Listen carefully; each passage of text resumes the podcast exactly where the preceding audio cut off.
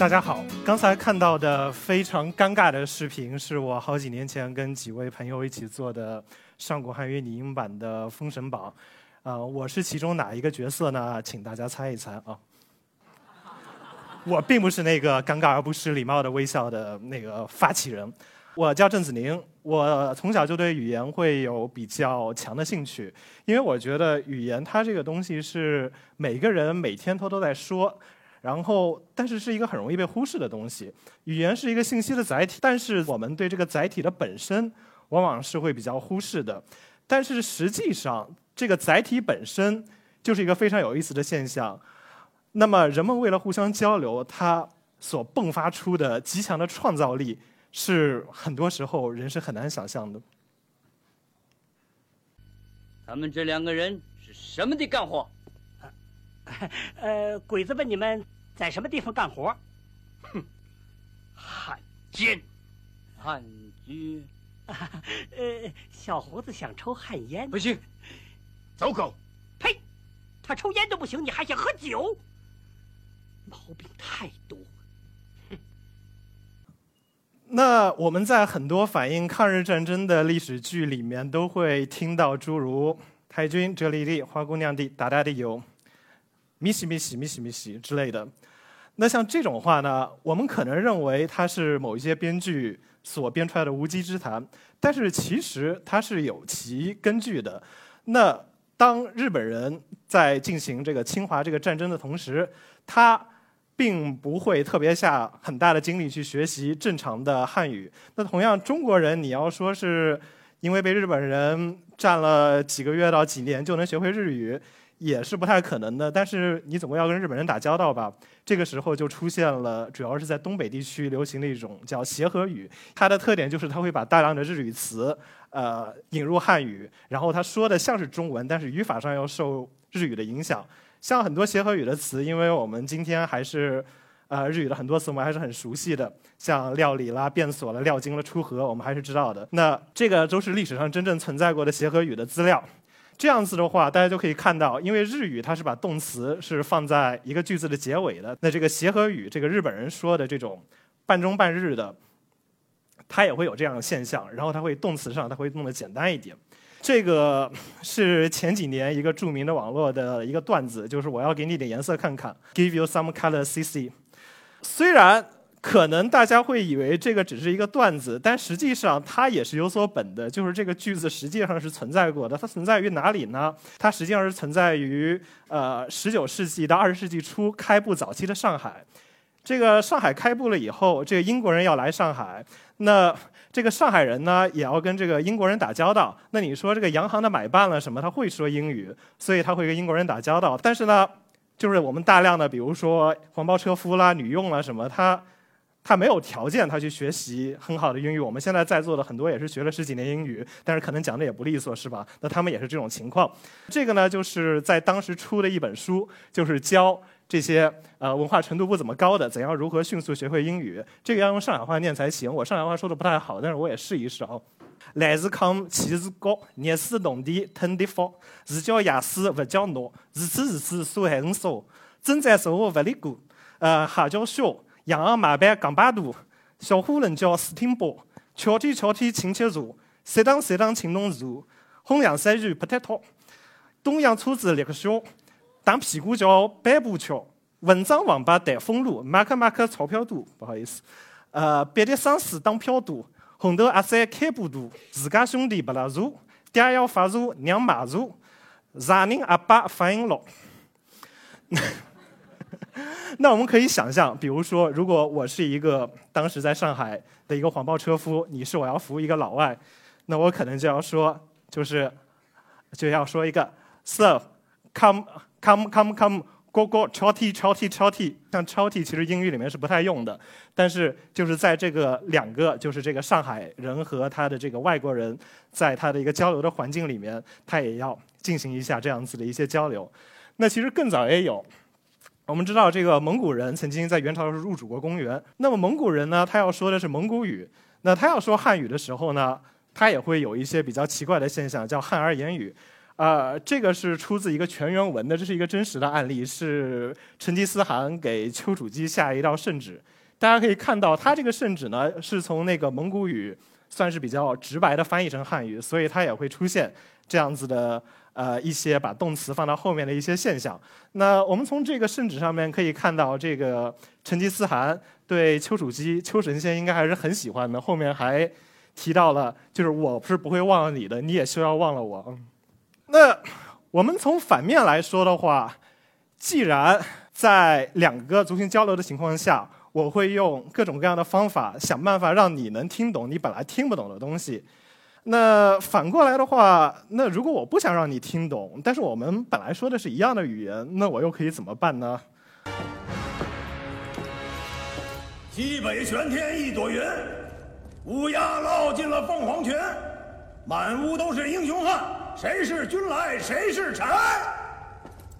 甩个吧，烧干锅嘛，胡掌柜，横在哪个山头啊？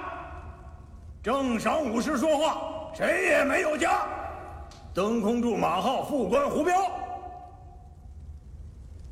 干哈闯我们山门？他房上没有瓦。嗯，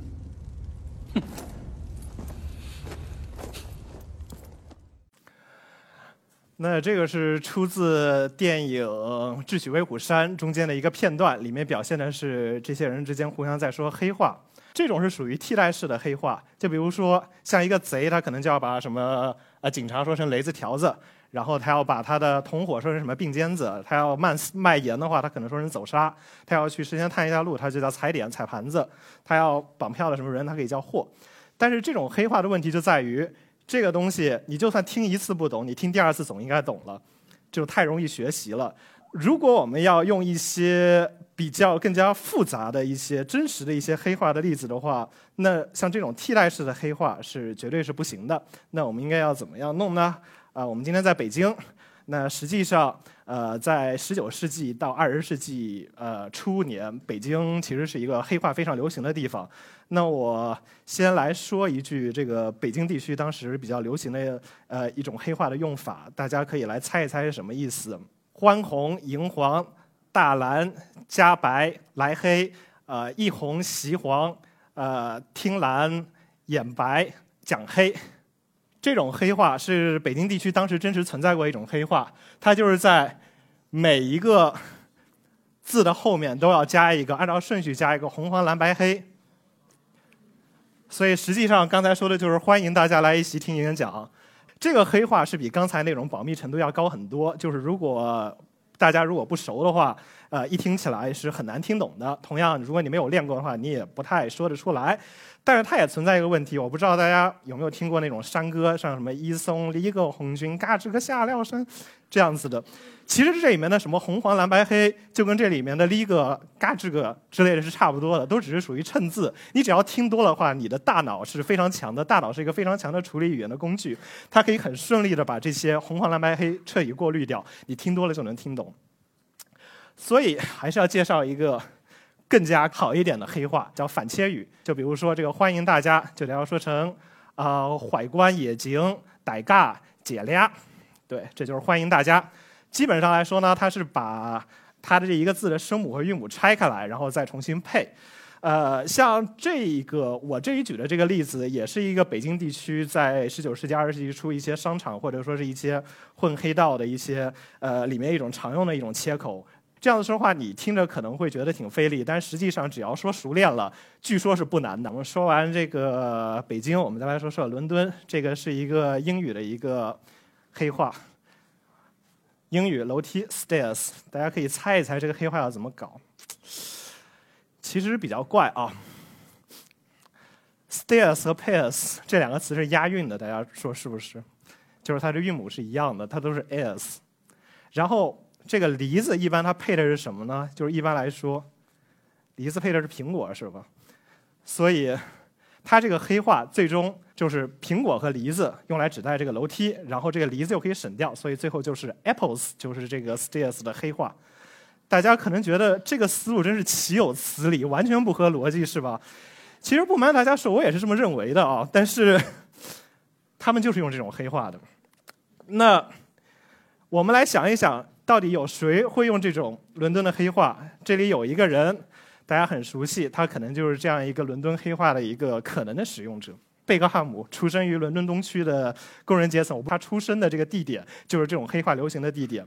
那同样呢，我们作为呃一个社群的人的话，我们除了这种用黑话这样子的方式，我们也可以通过一些其他的方法来判断对方是不是你和我。那伦敦东区一个口音一个重要的特点是什么呢？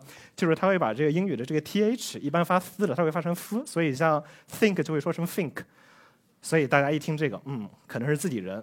那我们今天在北京，那也要举一下北京的例子。我自己不是北京人啊，这个是一个那个北京的朋友跟我说的，说是这个四个读音可以判断出北京的不同的人。要把鹤年堂说成豪年堂呢，是判断北京人和外地人。据说真正的北京人是一定要说豪年堂的。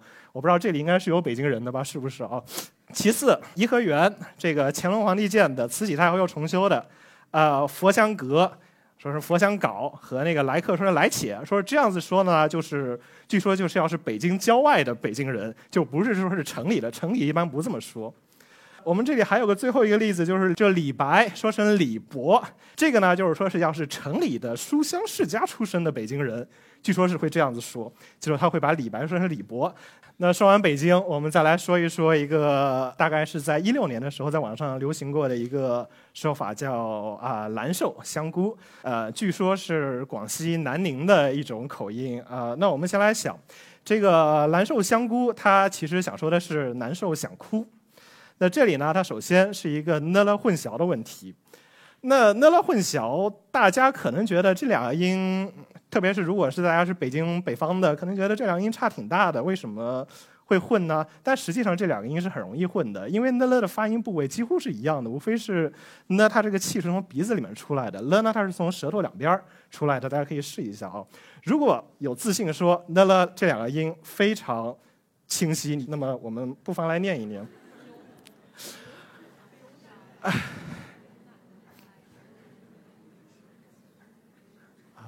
啊，我看大家也念的差不多了，有哪位观众能够，呃，能够上来很快的一字不差的全部念一遍的话，我觉得可以给一个奖。我自己就不献丑了，因为我明确的跟大家说，我念出来会不行的。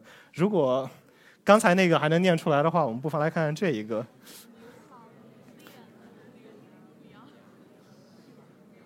我已经听到下面有观众在念了，你们念的太慢了，要说快一点啊，用正常的语速说。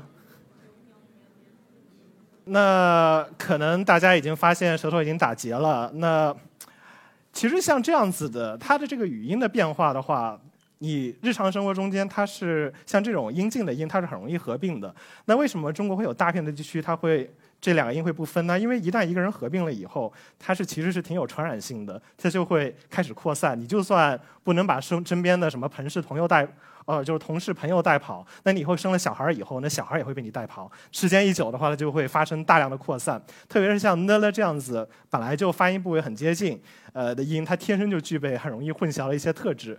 比如说，我们普通话一般认为是一个呢了分的比较清楚的方言，但是如果你要是跟古汉语比起来的话，至少有三个字，它的呢了和古汉语是不一样的：租赁的赁，不撵图的撵和。啊，这个组个词，弄死你的弄吧。可能有些北方人会说弄死你啊，无所谓了。这个，呃，然后像这这三个字呢，就是其实古汉语里面呢，这个啊令其实是一个呢声母的，然后撵是一个了声母的，然后呃弄是一个了声母的。我们知道上海地区会把那些巷子叫成弄堂。如果大家看一下新华字典的话，其实还是说的是这个这个这个在这个词里面它是叫弄堂，但实际上很多人也是读弄了。然后德宏达语它跟泰国语的话，它会比较相似。德宏达语的水发的是 lam，然后泰语的水的话发的是 nam，所以它也是会混淆。像朝鲜语的话，劳动是说是 nodon，它这个词是一个汉语来的，但是它也变成了呢。乃至像英语、法语，大家都知道它的了其实是分得很清楚的，也有少数的这样子的例子，比如说英语的 level 和法语的 niveau，这两个其实是呃同源的一个词，但是它也混淆了。那接下来我们就来讲一讲，啊、这个哭和姑混淆的问题。那这个问题实际上是受那个壮语的影响，因为呃广西的北部壮语它的呃哥和哥它是不分的。但是我必须要为南宁人民一下冤，我不知道为什么网上都说蓝瘦香菇是南宁口音，实际上南宁口音是既分的了也不会各科不分的。南宁话应该呃那个难受香想哭就应该是啊、难骚啊想哭是不不可能读成那个蓝瘦香香菇的。然后如果说是有什么人真的读成呃蓝瘦香菇的话，我个人认为只可能是可能是桂林柳州一带的壮族人，那他可能说汉语的时候会有这种口音。那我们刚才说到这个南宁，大家已经听到了，这个真正的南宁话听起来挺像广东话的。对，其实南宁话就是一种粤语。那我们就来听一个网上经常流传的说法：粤语是古汉语的活化石吗？这个说法网上流传非常广，我相信大家肯定也听到过。但是其实这个挺似是而非的说法。我们来看一看，那古汉语的话，我们就来看看古代人怎么说。首先，它不可能是先秦时代的，因为先秦时代的话，那边还是一个百越。百讲百越语为主的一个地方，这位是呃佛教禅宗的著名的六祖慧能，他当时在中原求法的时候，被五祖应该是叫弘忍，就说成汝师岭南人，又是葛僚，若为堪作佛。显然，他并不认为，就是五祖并不认为广东人的音是特别正的。顺便说一句，其实，呃，其实慧能不是真的广东人，慧能是祖籍是河北范阳的，也就是现在北京一带的。但是，呃，他家是迁到岭南才一两代，已经被人说成葛僚了。但是说广东话是不是古语的活化石，也不是完全没有道理。刚才那个是唐朝的时候的事情，我们到了南宋时期的话，这位是朱熹《朱子语类》里面说的“四方声音多讹”，确实广东人说的声音尚好，盖比中地上中正。后面我就不读了。他是说的是广东人说话是很正的，那这个说话不正的是福建人、浙江人。那我们来想，他为什么就是在这个短短的这个小几百年里面就发生那么大的变化？实际上还是因为他这里朱熹也说的挺明白了，因为在这个几百年里面，特别是北宋以来的话，有大量的北方的中原地区的人口为了避祸，他会南迁到广东，然后在这个南迁的过程中间，他会把自己的语言带过去，所以让当地的语言就跟当时的这个北方的中原正音会更加相近一点。然后，因为他又是在一个南方的话，他会比较保守，所以在很多层面上，广东话确实保留了呃一些古音。比如说，我们这是一首唐诗杜甫的《佳人》，呃，一首非常有名的诗。然后我们看一看它的那个押韵的韵脚字。我们普通话有至少有古呃。肉肉的那个 o 玉的 u 和浊的 o 四个韵母，这首诗基本上已经押不上了。但是广东话的这个韵脚字的读音是非常整齐的，因为它是挺完整的保留了中古汉语的入声。呃，时间关系我就读一下前两句吧。絕代有佳人，幽居在空谷，自望良家子，零落依草木。所以它这里它每一个都是押的是 o 这个韵，但是。它有保留的好的地方，它也有保留的不好的地方。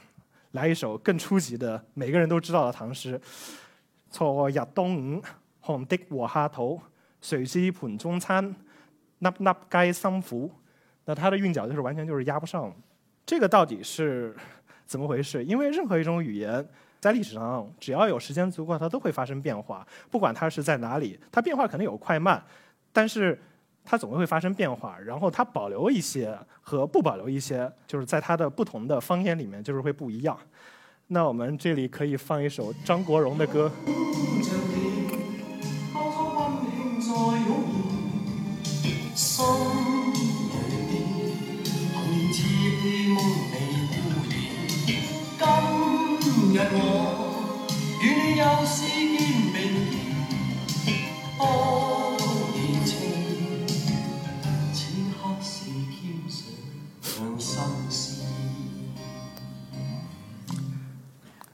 因为在座的可能还是北方人居多，我不知道大家有没有听出来刚才那首歌里面“心”就是心脏的“心”和这个新鲜的“新”读音是不一样的。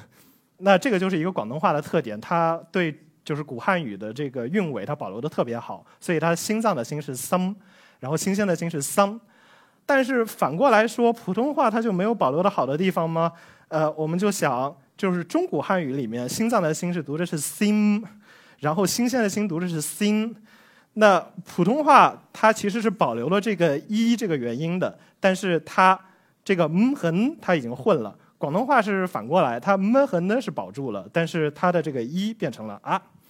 所以应该说的是，粤语保留了一些古汉语，但是它也不是说是是古汉语的活化石。我们来知道，这个语言呢是一个文化现象，那能够集中反映一个。是一个社群的一个群体的这个语言态度呢，呃，我个人认为是可以从这个社群它怎么起名字是可以看的是最最清楚的。我们首先来看一下，最近网上好像也有，就是二零一零后最常见的二十大名字，所谓的菜市场名。现在由于流行文化的影响，特别是一些呃言情剧啦，呃一些。什么修仙啦之类的玄幻啦什么，所以像我们这种八零后成为父母以后，比较喜欢给小孩子起一下这样这样子名字。但是中国人呢，起名字其实，呃，起名并不是一个现在的一个现象。我们来看一看，这些都是上古时期真实存在的一个名字。对我听到下面已经有人读出来黑臀了，对，呃，确实有人读，确实有人就叫黑臀，就是黑屁股的意思了。然后也有也有家长就是对呃自己的女儿非常关心，所以他希望自己的女儿以后成为女王。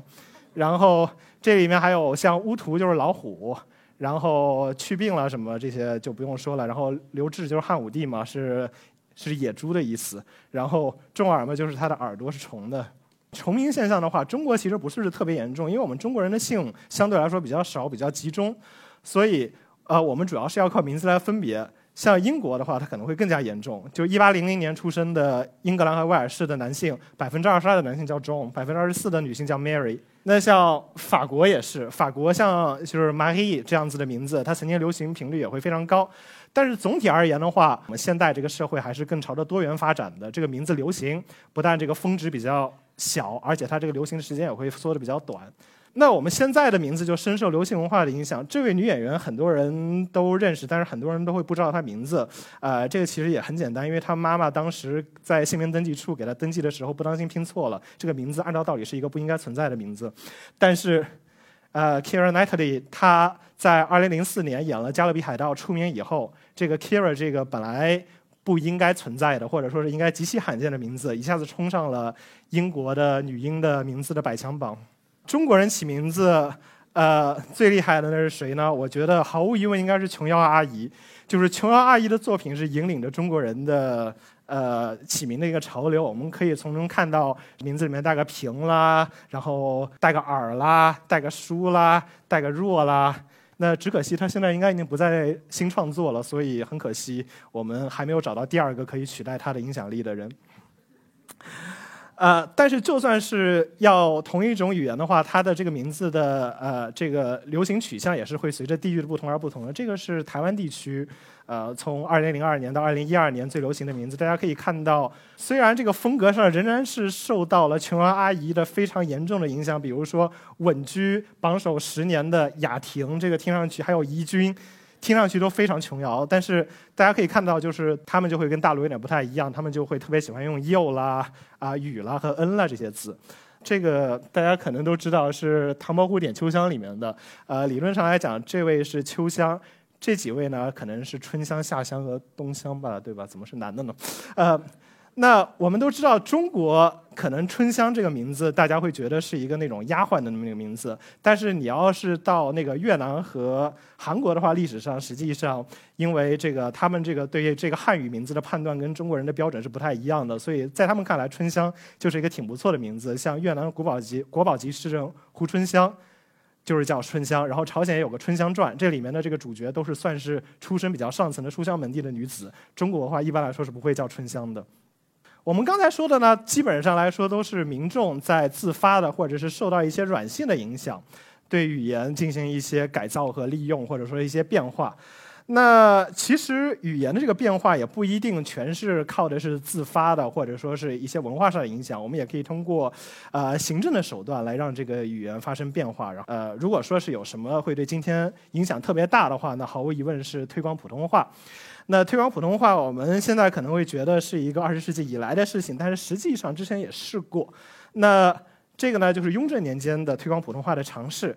那我不知道大家有没有听过一句话，叫“天不怕地不怕，就怕什么什么人说普通话”。这里面一般说的是广东人和福建人。这个正音书院呢，也就是开在广东和福建，因为雍正觉得这个广东和福建到北京的这些官说话太难懂了，就决定给他们要推广推广普通话。那但是在当时的这个条件下的话，其实啊，他这个效果是不太好的。首先，他也不知道要教什么，因为当时官话有好几种，你是教他这个南京官话呢，还是教他北京话呢，还是要教他什么？其次呢，就是他这里的这个教师，我们现在这个教书要一个教师资格证，当时没有。那这个他没有这个教师资格证的话，他就随便去抓了点当地的那些就是清朝驻扎在各个省城和重要城市那种驻防旗人，就去教。那从福州留下来的教材来看的话，他的第一课是一个非常奇怪的，就是说他第一课就是教的是啊皇皇帝朝廷皇上的家，我们都是奴才。毫无疑问，这样子的教学法应该是呃没有什么特别大的作用。那当时。虽然有像正音书院这样子的呃机构出现，但是其实它对于呃推广一种呃一种语音是没有太大效果，因为当时我们也没有这个大众媒体，但是。其实更加重要的是，当时我们中国各地它的互相之间的交流是不频繁的，所以对于大部分人来说的话，学习普通话或者说是一些通用语言的话，是一个不必要的过程。呃，所以一直沿袭到二十世纪初期，我们中国又出了一个老国音，简而言之就是以北京话为基础，又在里面加了点像入声啦之类的一些稍微有一点带古汉语的一些或者南方口音的一些特征，就是想把这个东西作为呃一个推广普通话的一个标准，呃。但是因为实际上现实生活中是没有人会说这个老国音的，所以推广也失败。那最后是大家都选择了以这个北京音作为呃普通话的基础，所以才有我们今天这个普通话。那说了这么多，我总结一下，我个人认为呢，语言这个东西它非常有意思的一点就是它既可以作为互相沟通的桥梁，它也可以作为呃互相隔绝的一个篱笆。把它作为这个桥梁和篱笆，其实是在于个人的选择。我个人是怎么想的呢？我觉得我们还是应该是更多的倾向于把它作为一个互相沟通的桥梁，而尽量不要啊让它成为互相隔绝的一种黑化式的篱笆。但是同时，我们也应该对这种语言对我们跟我们不一样的这个群体，或者说是对他们的选择加以更多的包容。因为一个人他在。讲话的时候，无论他说什么，他说的内容是什么，他的语言本身就已经在向你透露出大量关于他的呃信息和他想给你传达的东西。而能不能读懂这些信息，能读懂多少，就要看我们平时对这个语言这个东西的了解和积累有多少了。谢谢大家。